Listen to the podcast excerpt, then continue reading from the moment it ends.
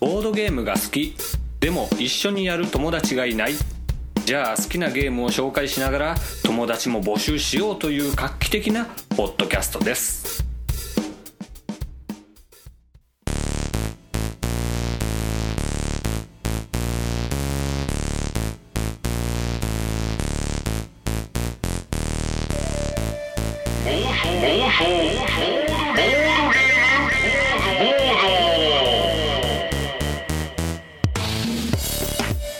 どうも暴走ボードゲームボードでございます。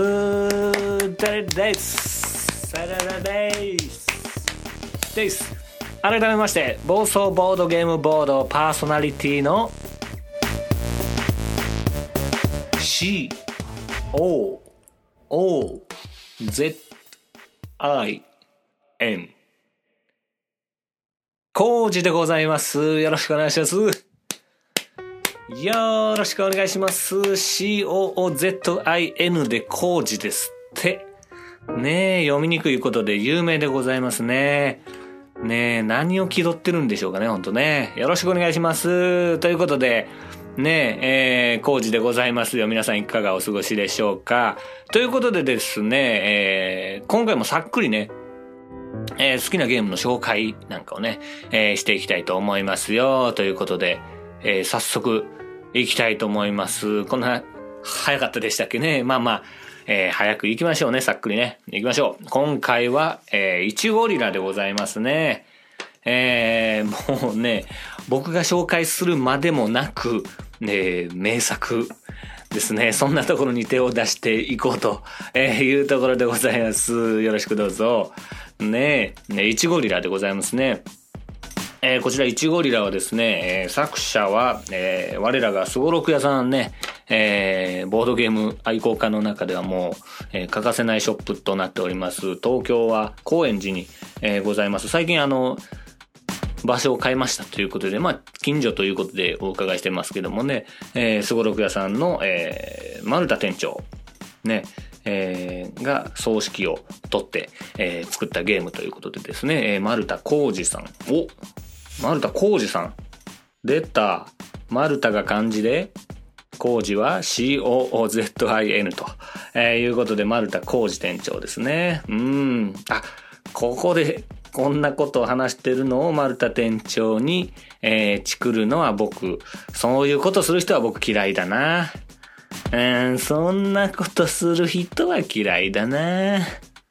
この、このキャラ鬱陶しいな。うん。ということで、えー、丸田浩二店長がね、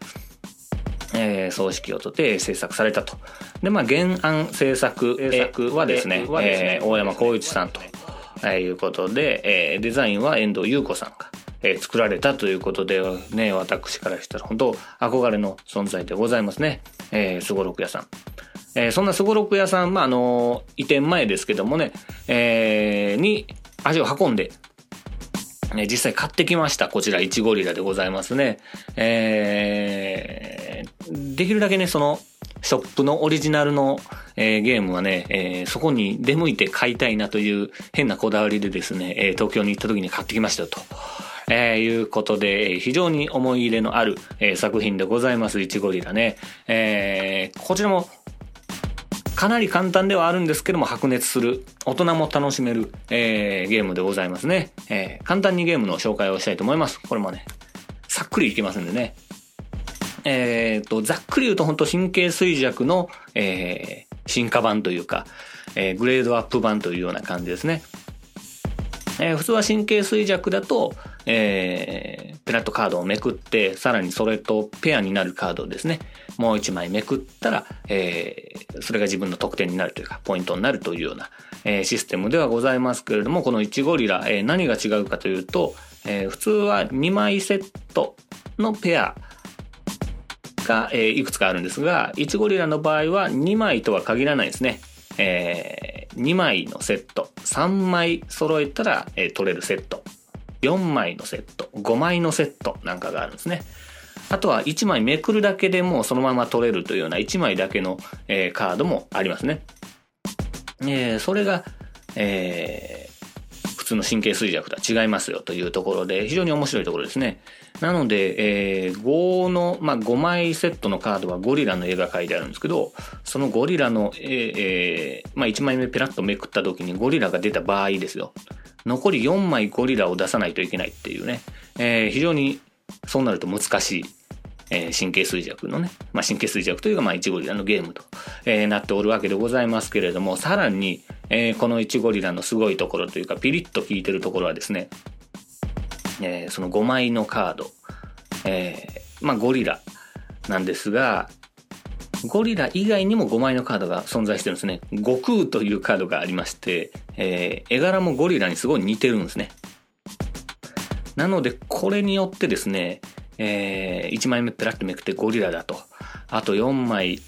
ゴリラをめくらないといけないと。確かこことこことここととまたさらに3枚めくって残り1枚の時に間違えて悟空をめくっちゃったりしてね、ギャーってなったりするというような、えー、そういう風な盛り上がりが、そういう風に盛り上がるね、えー、ゲームとなっておりまして、えー、それぞれ1の1とは違いまして、一応、はい、イチョウとかですね。えー、イチョウってあれです。あの、内臓の方じゃなくてね、えー、葉っぱの方ですよ。イチョウね。うん。あと、2の人参とかね。えー、人参に似てる大根。えー、2が大根もすごい話ですけどね。えー、まあそんな、えー、それぞれのカードがありまして。これ大人でもかなり難しいですよ。えー、子供に負けるなんていう話もよく聞きますからね。えー、まあそんな感じの、えー、神経衰弱のようなカードゲームとなっております。イチゴリラでございますね。え、まあタイルになってますんでね、ちょっとちっちゃめのタイルなんで、え、かなり普通のカードよりもあの、普通のカードってこう、ね、トランプとかで神経衰弱やってるとこう、テーブルにひっついちゃってめくれないみたいなこともあるじゃないですか。えー、めくろうと思ったらカリカリカリカリテーブルやってね、えー、結局カードの端っこがボロボロになっちゃったりするんで、あれショックなんですけど、ね、えー、1ゴリラの場合タイルになってるんでちょっと分厚いのでめくりやすいっていうのもあってですね、えー、非常に、えー、いろんなところにかゆいところに手が届いてるゲームだなと、えー、思いますね。イチゴリラでございます。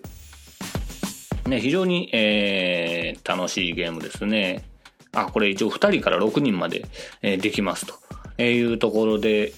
あと素晴らしいのが3歳から大人向け、一応3歳児でもできますよということで、えー、非常にちっちゃい子からですね、えー、大人まで楽しめるゲームと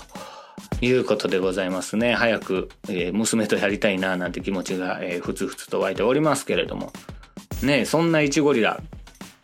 あのー、このポッドキャストですね、暴走ボードゲームボードを昔から聞いていらっしゃる方はご存知かもしれないですけどもね、え、このマニュアルのですね、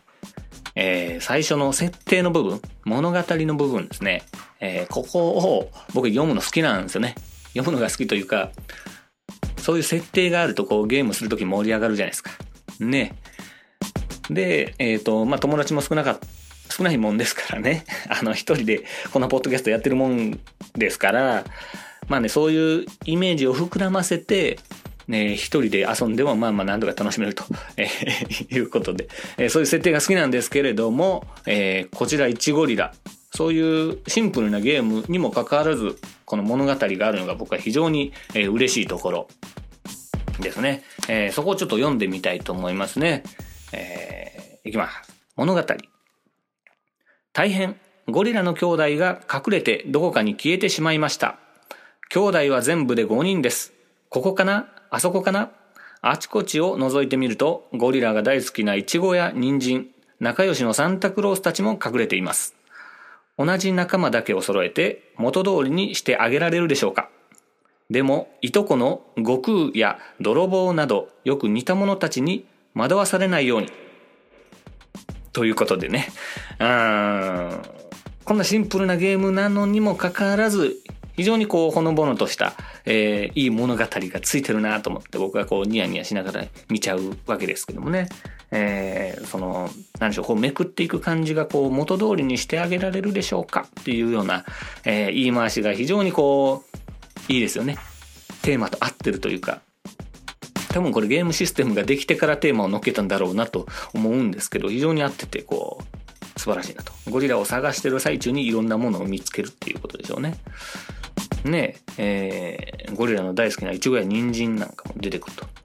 ということで仲良しのサンタクロースたちも隠れていますということなんですけど4のヨットだけが非常にでかいですよこれね どこを探してたんでしょうかねでっかいの見つけちゃいましたけどねえー、さらにもう一個ねもう一個ちょっと気になるところがあったんでここだけ言っときたいですけどね。いとこの悟空や泥棒っていうのはこうサンタクロースのいとこは泥棒っていうことでよろしいですかね？これね。うん。そうだったんですね。さんあそうなんですね。嘘つきは泥棒の始まりとか言いますけどもひょっとしたらこうねえー、嘘つきはサンタクロースの始まりなんて、えー、いう言葉もあったんじゃないでしょうか。ね。よくわかりません。ね。非常に、えー、楽しい、素晴らしい物語がついております、イチゴリラですね。えー、これは本当傑作という感じですね。説明も本当一瞬で終わりますしね、誰とやろうとしてもすぐできますから。しかもパッケージもね、結構ちっちゃいですから、えー、カバンにシュッと入れれますし、なんだったらスーツの内ポケットにシュッと入れといて、スッと取り出してもかっこいいかもしれないですね。できる男な感じがしますよね。ね。例えば、なんか会社の営業とかで接待とか行った時にですね、あの、ね、取引先の社長が飲んでるところにこう、横に行って、社長、こんなんご存知ですか？言って、シュッと、イチゴリラ出して、なんだね、言われてね。うん、イチゴリラをやってこう、意気投合するなんてことも、ひょっとしたらあるかもしれませんね。ね。わかりませんけれどもね。ね、そんな、えー、名作、イチゴリラでございます。これね、えー、さっき言いました、えー、ルールだけじゃなくて、えー、私が持ってるパッケージにはですね、え上級用ルールということでですね、さらにタイルが、え3枚入ってまして、えお化けのタイルと虹のタイルが、え入ってます。まあ、えー、私もこれまだやってないんでね、これを入れてやってないんで、えー、実際どんな感じになるかわかんないですけど、まあ、ルールをざっと見た感じ、ざっくり言うと、まあ、お化けが出ると、えー、シャッフルするというような感じですかね。えー、せっかく覚えたのに場所変わっちゃったみたいなことで。えー、あと、虹の場合はですね、これちょっと、あ、なんか、パッと分かんなかったんですけど、虹をめくってその後何か、えー、何でしょう、大根を2枚とか、人参を2枚とか、えー、めくってさらにもう一回虹になると、その虹も取れますよと。間に挟んでくれれば、えー、架け橋を作れば取れますよみたいなもんですね。なんで逆転がしやすいですよというようなもんかなと思いますけれども、まあそんなカードも入っておりますので、えー、ちょっと慣れてきたらさらにそういうのも混ぜてみても面白いかもしれないですね。面白いかもしれないというか面白いですね。えー、ということでございまして。あとこれやってみた、えー、お話ですけれども、うちの甥っ子がですね、兄貴の、えー、子供がですね、まあちょうど5歳頃ですね、えー、になりまして、あの、イジゴリラようやく遊べるようになってですね、えー、楽しく遊べますよ。すごいですよ。ね、なかなか最初こうルールを教えてもこう、ね、神経衰弱とかだと、えー、すぐルール分かったりもするんですけど、内ゴリラはなかなかちょっと難しかったりしますしね。あと順番を守るっていうのがね、難しいですね。一回間違えたら、うわ間違えたこっちかな、こっちかなってめくっちゃうんですよね。うん、それを注意しながらだ、なんかこうね、ルール守って順番にやるの方が面白いよって言って、実際やってみると、やっぱそっちの方が面白いねっていうのが分かれば、ね、あのいろんなゲームもその後もやりやすくなりますからね。えー、順番を守るということも、えー、教えることができます。1ゴリラでございます。で、案の定僕もね、えー、その甥っ子に負けましたよ。1ゴリラね。あのちょうどこのポッドキャストによく出てる僕の、えー、よくは出てないか、えー、たまに出てる僕の幼馴染の、えー、上村さんという人もいるんですけども、一緒にイチゴリラやりましたけども、やっぱ甥っ子に負けましたね。うん。やっぱちっちゃい子はこういうの強いですね。えー、ということでですね、えー、今回暴走ボードゲームボードという名前のね、えー、物騒な名前のポッドキャストですけれども、えー、ぜひお子様と遊んでいただきたいゲームと いうことで、えー、このポッドキャストはあんましどういうところに向かっていきたいのか分かりませんけれども、えー、いちごリラご紹介いたしました。ぜひ、えー、お子様いらっしゃる方も多いと思いますのでね、えー、遊んでいただきたいと思います。では今回の暴走ボードゲームボード、いちごリラでございました。名作でございます。皆さん遊んでください。それでは。さようなら。